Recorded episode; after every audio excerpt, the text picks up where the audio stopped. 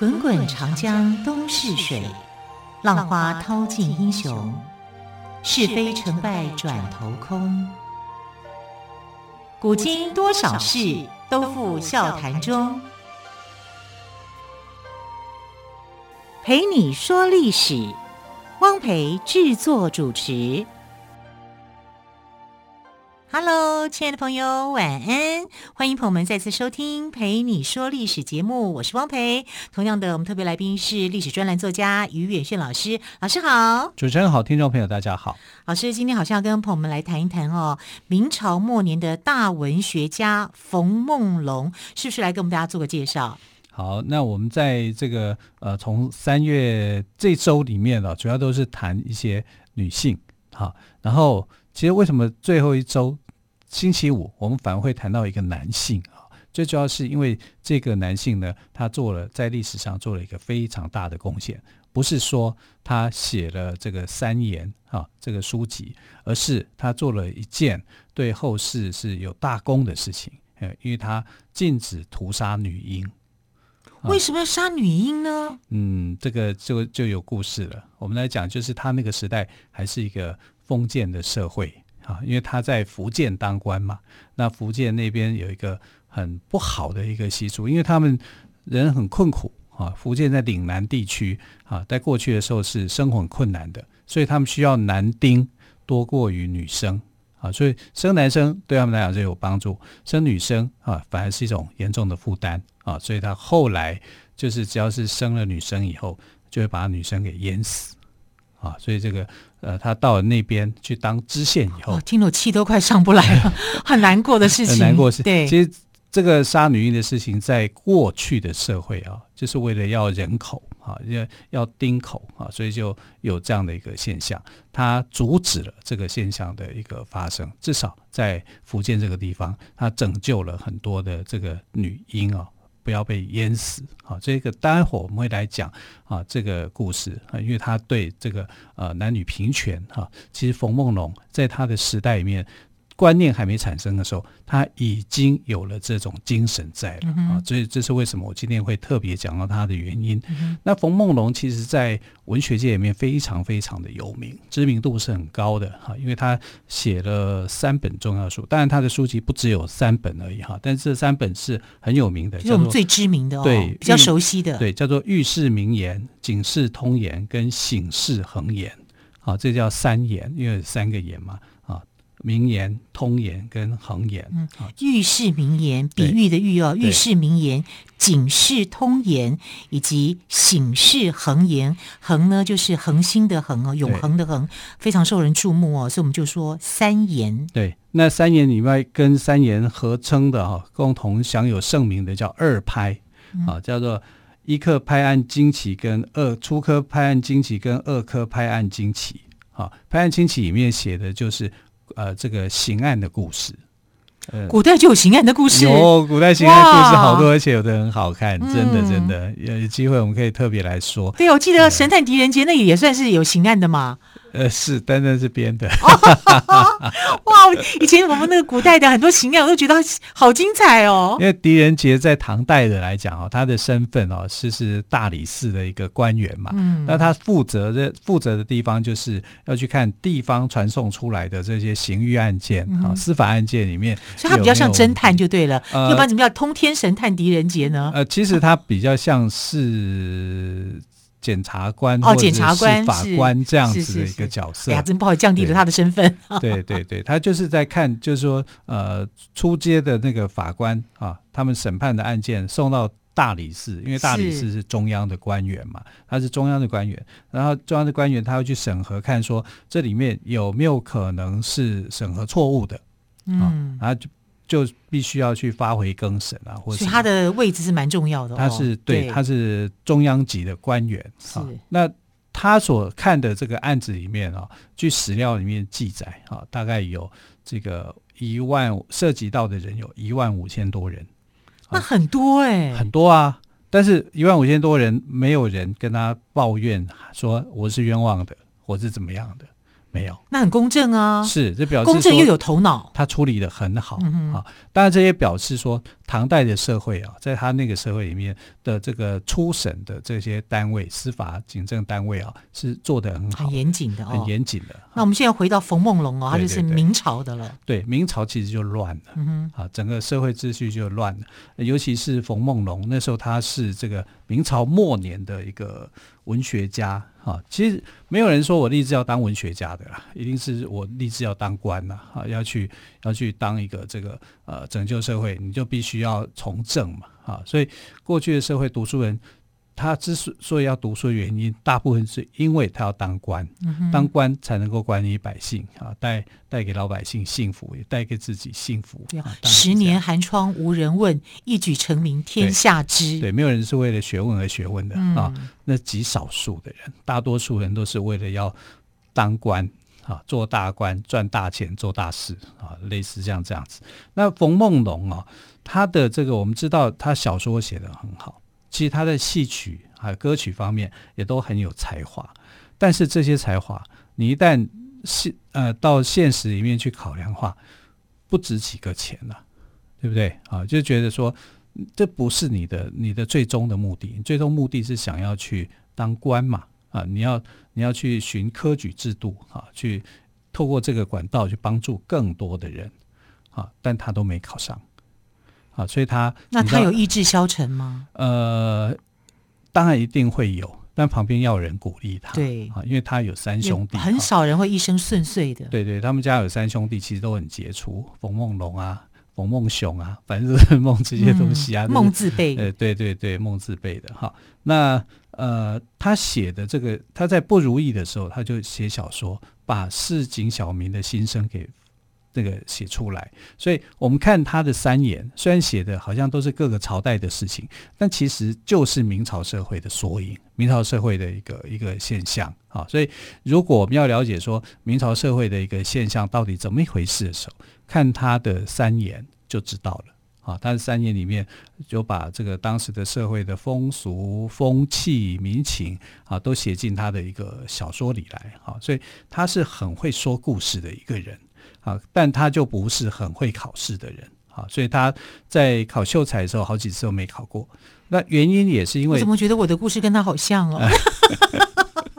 好了，开开玩笑。那冯梦龙之所以会考不上哦，那原因就是跟当时的政治有关嘛。那时候的这个呃魏忠贤当家。嗯，你又不会去靠着他，你靠着他就变阉党人物嘛？对，不会拍马屁啊，也不想拍马屁啊，嗯，所以他是在那个时代里面就很闷，很闷。那我就写小说啊，发抒他的这个情感，而且他是才子型的，其实他真的是才子型的哈，所以他的文章文笔、小说结构都非常的好。虽然虽然我一开始看冯梦龙的文章的时候，其实我有时候会看不下去，为什么呢？他很爱讲道理，前面就讲一个道理，说啊，我为什么要写这篇故事？这篇怎么样的？就写的很就是心里话啦，嗯、就是一副那种就是我一定要把这个忠孝节义到底到底怎么一回事，先说个清楚啊，然后。可是如果你不看他的这些前言的时候，直接从故事来看的时候，哇，非常精彩，好看。那我就直接跳过来啊。我可以看完故事再跳回前面看也可以啊，其实可以、哦、做一个映照，对不对？对对对，因为、嗯、前面那边看，人家觉得哎呀啰里吧嗦一个老人家，这就是编辑功力了，我们要颠倒一下顺序嘛。对哈，所以但可能在那个时代的人需要这样，是啊，那每个时代的阅读的空间跟想象都是不一样的。对对对，哈，我都直接看他的故事，然后觉得哇，精彩好看，再回头再去看他到底想要表述些什么这样子。然后他跟这个呃他。虽然他才气纵横，哈，考场失意，刚刚说过嘛，你就是那个魏忠贤当家，你也不太可能啊。所以呢，他有一阵子还被魏忠贤迫害啊，阉党嘛，就是叫你要进来变成我这一党，你又不愿意哈。所以他一直到什么时候才考上呢？他到崇祯三年的时候，也就是明朝的最后一个皇帝的时候，哈，崇祯三年的时候，他才考上这个秀才啊。然后呢，在崇祯七年的时候呢，就以贡举的身份担任福建这个宁寿县的县官。什么叫贡举呢？就是呃，因为秀才其实就是生员嘛，贡生嘛，啊啊，那那就是说我在秀才的这个层级里面找到优秀的人员，让他去当官。这个其实哦，你看这个是不寻常的，因为秀才只是一个资格考试而已。好，你必须要这叫院士嘛？你院士里面考上出来的这个秀才只是最初阶，你还需要经经过乡试中举，然后到会试啊啊，就是考上进士，然后再到殿试排名次。照理讲，科举是这样铺陈的。可是为什么到你考上秀才，我就让你去当官？通常来讲哦，应该是会到你中举，我才会让你去当官。这表示。明朝那个社会哦，人员已经怎么样？大量流失啊，因为政治不稳定，饥民灾民又特别多啊，官员都到处逃啊。那地方，尤其是地方啊，岭南这个地区，福建这个地区啊，被称为叫岭南嘛。岭南呢，就在古代里面观念就是非常偏僻、落后、贫穷的地方，所以就算让你去这里当知县，也是派你到。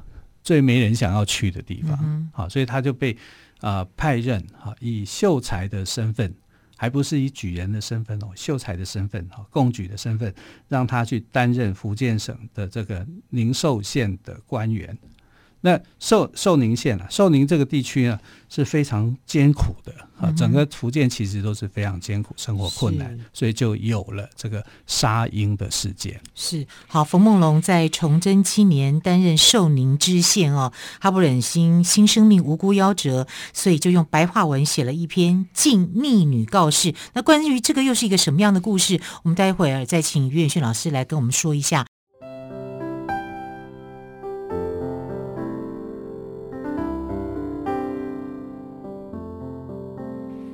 听见台北的声音，拥有颗热情的心，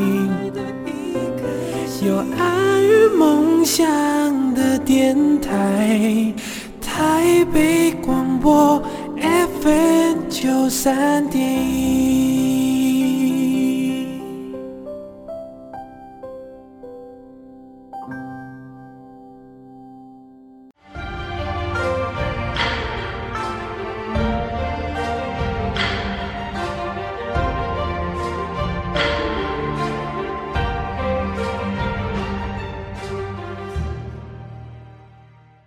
这里是台北广播电台为朋友们进行的节目是《陪你说历史》，今天谈到的是明朝末年的大文学家冯梦龙。好，我们特别来宾一样是于远逊老师哈，于远逊老师，你刚刚谈到了，就是冯梦龙他到了在崇祯七年，他担任宁呃寿宁的知县，他不忍心新生命无辜夭折，就以白话文写了一篇禁逆女告示。禁是严禁的禁，禁止的禁，溺就是溺水的溺哦。那女就是女孩的女。禁逆女告示，这是怎么来的呢？呃，也是福建地区哦，因为在早期的时候是一个属于比较荒凉，然后也比较贫困贫苦的地区，所以呢，这边的这个居民哦，就希望说，呃，多生一些男丁，啊，男孩子嘛，他能够去多赚赚钱啊，努力啊，然后他可以耕田啊，更要有力气啊，嗯、啊，能够做这些劳力活。对，但如果生女儿的话，他们就觉得生女儿是一种累赘啊，所以就干脆就把女儿给淹死啊，所以常常在这个福建这个地地区啊，这尤其是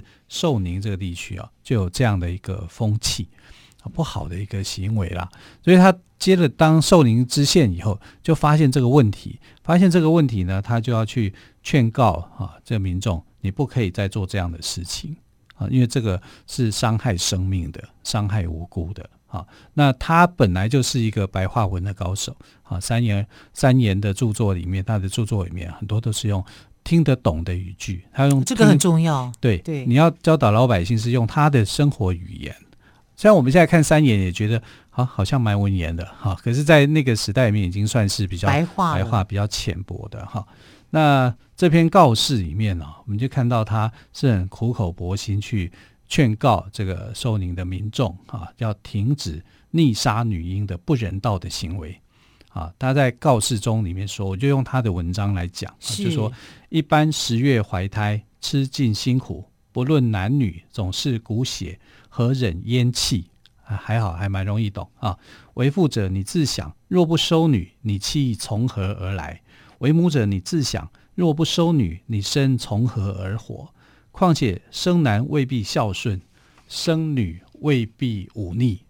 如今好善的百姓，牲畜还怕杀害，何况活活一条性命置之死地，你心何安？